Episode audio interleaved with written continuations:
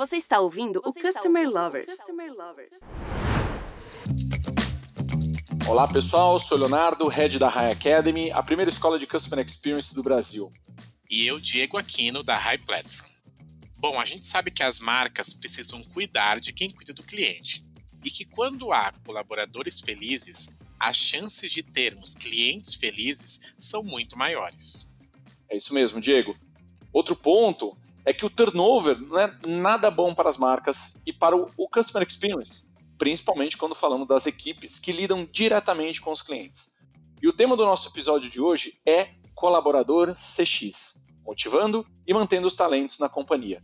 E vamos tirar todas as nossas dúvidas com a Renata Tibal, Global Head of Compensation and Benefits da Oxiteno. Renata, seja muito bem-vinda ao podcast Customer Lovers e antes da gente começar as perguntas, eu queria ouvir um pouco mais da sua história profissional. Compartilha com a gente. Olá, muito obrigada. Eu sou Renata Tibal, eu trabalho na área de recursos humanos há bastante tempo. Eu sou formada em comunicação, fiz um MBA em gestão de pessoas. Eu sou professora de remuneração e benefícios e também head global de compensation and benefits aqui na Oxiteno.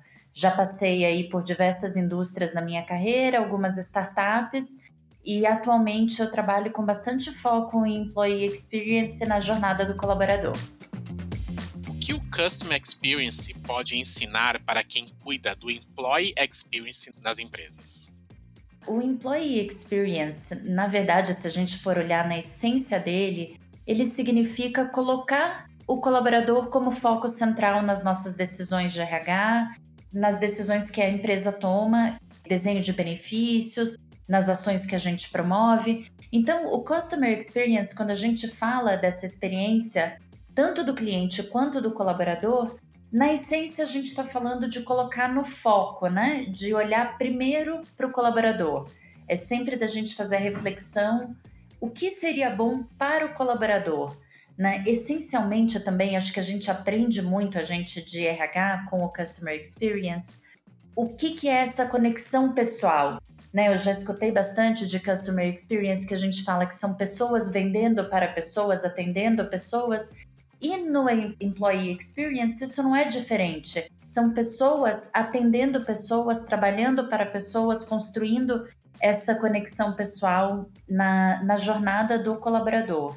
Quando a gente fala também de employee experience, é muito importante lembrar o que, que o colaborador pensa e sente em cada ponto de contato. Né? Quando a gente fala de jornada do colaborador, essencialmente a gente está falando de pontos de contato. Então eu vou admitir uma nova pessoa, eu entrei em contato com ela. Como é que vai ser essa experiência? O que eu vou ofertar? É, eu vou oferecer isso através de tecnologia? Eu vou fazer algum contato mais pessoal? Eu vou personalizar cada contato ah, no momento de uma promoção ou no momento de utilizar um benefício. Então, acho que o Customer Experience ele vem ensinar muito essa conexão humana, essa conexão pessoal. Né? Coloca, quando a gente traz para Employee Experience, colocando o colaborador no foco, como é que eu construo uma conexão pessoal que traga a melhor experiência, a melhor jornada para esse colaborador.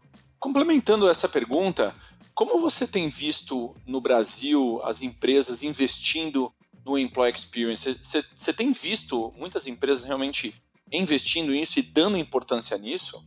Muito, muito. No Brasil, o Employee Experience tem ganhado muita força nos últimos tempos. A gente vê as empresas investindo bastante nessa área e é interessante porque ao longo do, dos anos a gente viu uma evolução da área de RH que saiu daquele começo de área de RH que a gente até chamava de DP na época para uma área de RH que evoluiu para operações de RH, serviços de RH que prestavam esse serviço para o colaborador, né? Como eu faço a admissão, como eu faço desde a da parte mais operacional de controle de jornada, registro em carteira de trabalho, bem operacional mesmo, para uma evolução de chamar esse ponto de contato, que até então era operação de RH, para a jornada do colaborador. Né? E quando a gente muda o, o nome, muda o olhar, muda. A gente realmente trabalha mais a questão da experiência. Então, assim, a gente vê ainda é, estamos longe de onde a gente quer chegar em termos de investimento. Então, quando eu olho para as áreas de RH, o que, que a gente percebe? Já existe uma sensibilização de que precisamos tratar jornada do colaborador, experiência do colaborador, porém, muitas vezes, na hora de decidir um investimento, esse investimento acabou indo para uma área fim da empresa ou indo para uma outra área de dentro do próprio RH, muitas vezes. Então, ainda sim, eu vejo, né, respondendo aí a tua pergunta, eu vejo muito esse tema muito em foco em evidência, um crescimento das empresas em relação ao nível de atenção que elas dão para a jornada e para a experiência, porém ainda aquém do que a gente gostaria de ver, né? Então, muitas vezes, é, para melhorar a jornada de um colaborador, a gente pensa em um novo sistema ou na contratação de, de mais gente para o próprio time de pessoas. E isso ainda é bastante discutido, nem sempre a gente consegue é, trabalhar no nível que gostaria, né, como uma área fim. E aqui na Oxiteno, especificamente, quando a gente fala de employee experience, a gente fala muito de alguns pilares, né? Existem diversas teorias e formas de dividir essa jornada. Eu gosto muito de uma abordagem que divide em três pilares: físico, tecnológico e cultural. Físico é, é, o ambiente físico, né? Seja o próprio escritório, seja a facilidade de home office que a gente dá para as pessoas. Tecnológico são as tecnologias que a gente oferece, tanto os sistemas para que o colaborador possa trabalhar, como o, o próprio tecnológico físico, né? Que computador, que celular, como é que ele vai interagir, que ferramentas a gente vai usar, e cultural. Né? Esse pilar de cultura ele inclui um outro assunto que está bastante em foco também na área de pessoas, que é o pilar de diversidade e inclusão. Aqui na Oxiteno, especificamente nesse último ano, a gente deu muito foco para esse pilar cultural. E o que, que o pilar cultural tem tanto a ver com a experiência do colaborador, né? A gente entende que experiência passa por você ter a melhor jornada possível, a melhor experiência.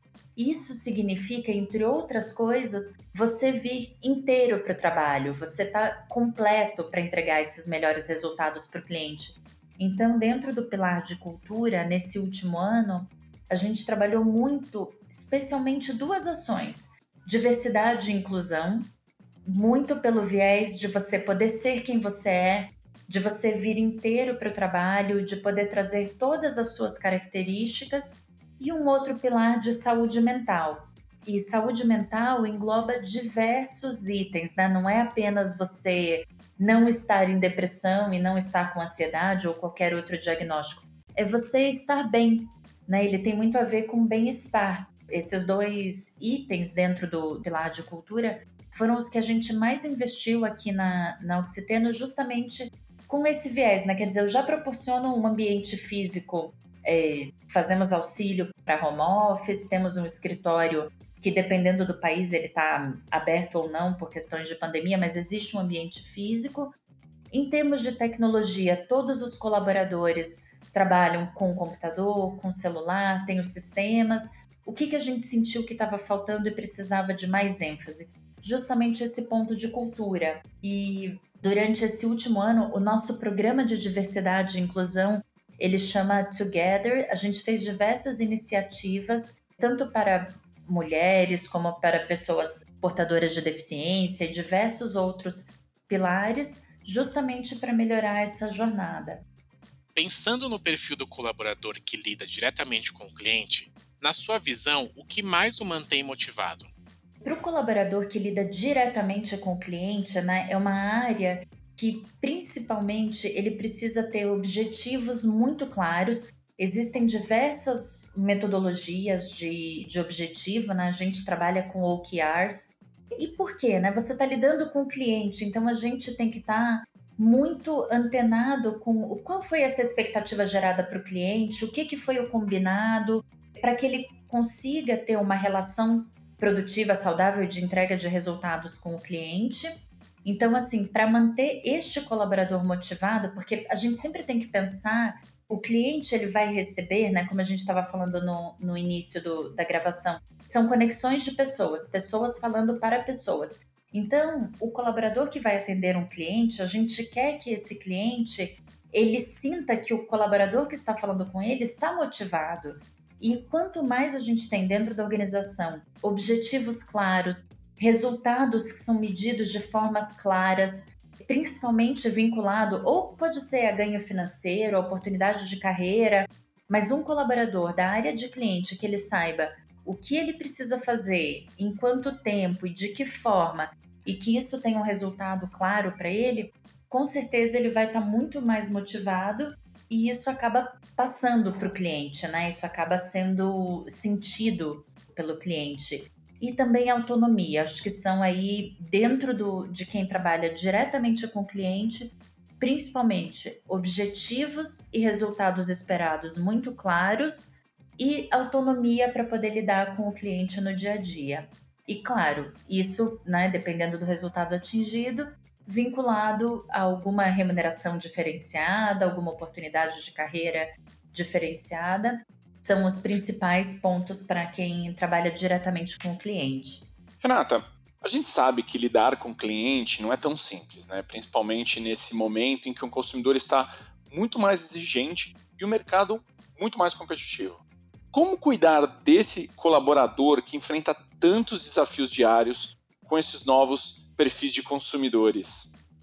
Excelente pergunta, Léo. E quando a gente fala, né, eu estava comentando com vocês muito de cultura, de saúde mental, um dos aspectos que a gente trabalha é segurança psicológica. Segurança psicológica, na verdade, engloba diferentes ações e diferentes situações, mas principalmente a gente fala de segurança para dizer o que pensa, para trazer os problemas à liderança, os problemas e as soluções também, segurança psicológica para se expor, para se impor. Então, quando a gente fala de um colaborador que está em contato com um cliente que está vindo mais exigente, que está vindo mais competitivo, muitas vezes mais agressivos, é muito importante que esse colaborador ele trabalhe em um ambiente de segurança psicológica com os seus pares, com a sua liderança, para que ele possa se posicionar, para que ele possa trazer esse diálogo aberto de uma forma mais saudável e endereçar os temas. Né? Junto com isso, uma autonomia para resolver os problemas, porque a gente muitas vezes a gente via, principalmente antes de trazer todo esse tema de segurança psicológica, de cultura à tona, como o RH e as áreas de pessoas têm trazido ultimamente junto com a liderança, a gente via assim a um cliente exigente pedindo algo a mais ou pedindo algo de uma forma mais enfática, um colaborador que muitas vezes não sabia como lidar, não sabia o que responder porque não tinha autonomia e até com medo de falar com o seu gestor e de pedir uma ajuda e de pedir. Então, assim, quando a gente fala, né, até mesmo na, na tua pergunta você traz que não é tão simples, né, e realmente é uma situação mais complexa de mercado competitivo, a gente precisa pensar muito em autonomia, segurança psicológica e uma liderança atuante. Aí esse colaborador ele consegue saber exatamente até que nível ele pode ou não responder, o que, que ele pode ou não colocar na mesa com esse cliente. Se ele tiver alguma dúvida, ele se sente confortável para trocar com a sua liderança, de repente até com os seus pares, trocar muitas vezes até com o mercado, né? Entender o que está sendo feito, o que, que ele poderia trazer de uma forma diferenciada para esse cliente mais exigente. E acho que esses seriam os principais, assim, dar bastante autonomia. Empoderamento talvez seja uma palavra que defina muito bem né, essa questão de você. Quando a gente fala de empoderar, a gente fala de dar autonomia, mas com esse respaldo, esse ambiente de segurança para que ele se sinta à vontade e consiga responder sem reagir, né? Sem, sem trazer, sem devolver a agressividade para o cliente, respondendo neste nível de exigência que o mercado traz agora. Qual o papel do líder no cuidado com o colaborador que cuida diretamente da experiência do cliente? Qual deve ser o perfil dessa liderança e as principais competências que os funcionários que cuidam da experiência do cliente devem ter? Legal, Diego. É, ótima pergunta. A gente sabe que o employee experience, né? A gente já tem visto diversos relatos e alguns estudos de organizações que quanto melhor é a experiência do colaborador, melhor é a satisfação do cliente. porque justamente o cliente que é atendido por um profissional preparado, confiável e engajado, ele costuma ser melhor atendido. Então as coisas estão diretamente relacionadas. O papel da liderança ele é fundamental. O líder ali ele tem um papel de entender a área e todas as necessidades desse cliente e preparar o colaborador, né? Ele serve muito como um, um quando a gente olha para a liderança hoje em dia, a gente vê o líder, especialmente nessa área de relacionamento com o cliente, como um grande removedor de barreiras. Né? Ele está ali para entrar em situações mais difíceis, para tirar é, alguma barreira, algum empecilho, alguma comunicação truncada que tenha aparecido, preparar o colaborador, né? Especialmente o, o líder precisa, entendendo a área, preparando o colaborador, dar autonomia e empoderamento e apoiar as tomadas de decisão. Muitas vezes a gente sabe que nem sempre a decisão tomada pelo colaborador vai ser a melhor decisão possível, né? A gente trabalha para isso junto à liderança, a gente trabalha para que cada colaborador entenda exatamente os seus objetivos e entenda o seu papel e o seu nível de autonomia, mas a gente sabe que nem sempre a decisão é a melhor ou é a que o líder esperava. Isso também é um trabalho que a liderança tem que fazer de apoio na tomada de decisão. Então, o líder está ali, acho que em termos de competência, a principal é ter uma escuta ativa, é muito importante, o líder precisa entender tanto o que está vindo do colaborador e da equipe dele, como o que está vindo do cliente, né? O líder que vai fazer a junção dessas duas fontes de informação. Então, ele precisa ter como competência escuta ativa, uma capacidade muito grande de delegar Delegar, quando a gente fala né, de delegar, é principalmente dar autonomia, empoderar o time para tomar as decisões e apoiar. Não adianta a gente delegar e quando a decisão não sai o que esperava, a gente não tá ali, né? Isso não é delegar. Delegar é a gente explicar o que é para fazer, acompanhar o processo e apoiar dependendo do, do resultado, seja ele positivo ou não. Renata, já vimos muitos casos de colaboradores que se irritaram e acabaram ofendendo ou desrespeitando o cliente. Né? É possível evitar isso? Quais os principais pontos que devemos atuar para evitar isso? E se acontecer, como deve ser feito o tratamento profissional?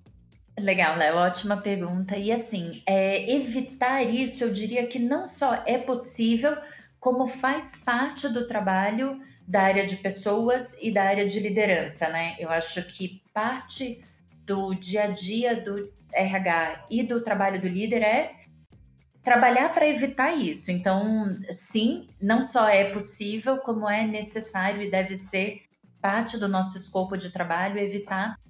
Até porque, se a gente for olhar, é, ele só chega nesse nível de se irritar e ofender um cliente, desrespeitar, se tiver quando porque essa é a pontinha do iceberg, né? O que a gente vê que é esse momento de explosão, de irritação e de desrespeitar o cliente. No fundo tem muito mais coisa, né? Quando você chega num caso de um colaborador que desrespeitou um cliente, provavelmente esse colaborador já passou por diversos pontos de insatisfação na sua jornada, não está trabalhando num ambiente de segurança psicológica e de inclusão é, completo, não tem muita abertura com a liderança. É muito difícil você chegar nesse ponto de explodir com um cliente seu se, se está tudo bem, né? Se você trabalha num ambiente que você tem autonomia, que você tenha espaço com a liderança, existem muitas etapas antes de chegar nesse nível. Então, sim, a gente deve evitar. E a gente sabe também que o employee experience, entre outras coisas, além de aprimorar o, os, os nossos indicadores de pessoas, ele também melhora o clima da empresa. Então, assim, num, numa empresa que um trabalho de employee experience ele seja forte, normalmente o clima é melhor, a cultura organizacional ela é mais forte, o engajamento é maior e, consequentemente, o número de erros é menor também. Então, assim, um employee experience bem trabalhado, ele com certeza é capaz de evitar esse essa situação de desrespeito e de ofensas, né?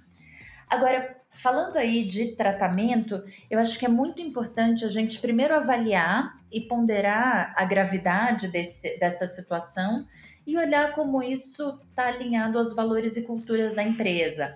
Eu acho que não existe uma resposta única, né? A gente precisa olhar para dentro do, da cultura da empresa. Algumas culturas são mais ou menos permissivas em, em termos de agressividade.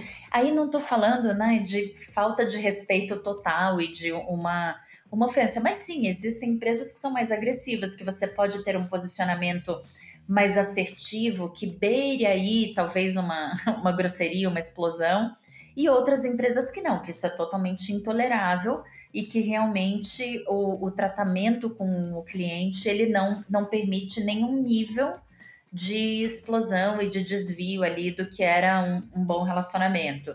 Então, a primeira coisa que a gente precisa avaliar ah, o que foi esse tratamento e como é que isso está tá alinhado à cultura e os valores da empresa. Se tiver realmente uma situação de desalinhamento, é muito importante que a liderança tenha um tratamento muito assertivo com esse colaborador então, é difícil, tá? É, em uma situação só, putz, aconteceu um caso, a gente chegar a falar em demissão, algum desligamento, teria que ser, na minha visão pelo menos, e, e aqui também, aqui na empresa, algo muito grave. É, não tive experiência com algum relato que tenha sido assim, aconteceu uma coisa tão grave que a gente, aqui a consequência foi o desligamento do colaborador. Normalmente, a conversa ela precisa ser um feedback muito assertivo, então, a área de pessoas, a área de RH, ela deve sim acompanhar e preparar a liderança para essa conversa entender qual foi a situação. É, dentro dessa situação, por que, que isso está desalinhado aos valores e culturas da empresa e entender com o colaborador por que ele teve essa reação, né? Pensando aí que ele conhece os valores e que ele está alinhado à cultura da empresa, por que, que ele teve essa reação e como a liderança pode apoiá-lo para que esse tipo de reação não aconteça novamente. É, em alguns casos também, mais comum, e eu já vi, imediatamente você acaba fazendo a troca do colaborador no atendimento àquele cliente específico, até para é, apaziguar e conseguir reconstruir essa relação e fazer esse trabalho com o colaborador, mas sempre buscando é, fatos, né? Fatos e dados. Assim, poxa, onde é, qual, quais são os nossos pilares da nossa cultura? Onde é que isso estava desalinhado? Por que, que a sua reação foi dessa forma e como é que eu, como líder, como parceira de RH, posso ajudar para que isso não volte a acontecer? Acho muito importante a gente. É, quando a gente fala de experiência do colaborador, é sempre importante a gente lembrar que a gente está falando com pessoas, né? E tratar as pessoas como adultos profissionais explicar os porquês e trazer para a consciência deles e trazer junto com todas as é, a cultura da empresa, com os valores, explicar muito bem o que está acontecendo, o que está por trás. Não dá para a gente infantilizar as pessoas e só dizer, ah, isso não foi legal e a conversa parar por aí, né? Precisa aprofundar.